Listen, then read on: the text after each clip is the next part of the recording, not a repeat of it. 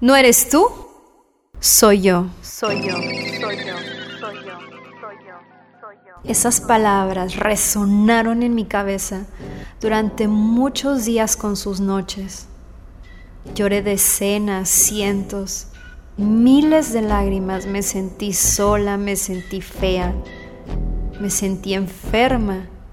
Tuve miedo y mucha pena. Tuve frío. ¿Y tú?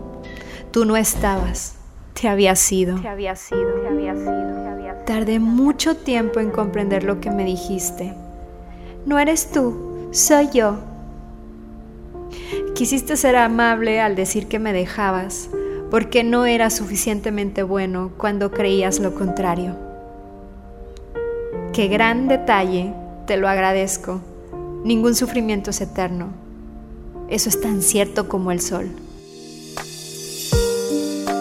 Curé mis heridas poco a poco, con más fe que certeza, y paso a paso recuperé mi autoestima, me recuperé a mí misma. Hoy acepto y ahora soy yo quien te dice, no, no eres tú, soy yo. Yo soy quien te llenó de mimos, a quien no sabe dar cariños buenos.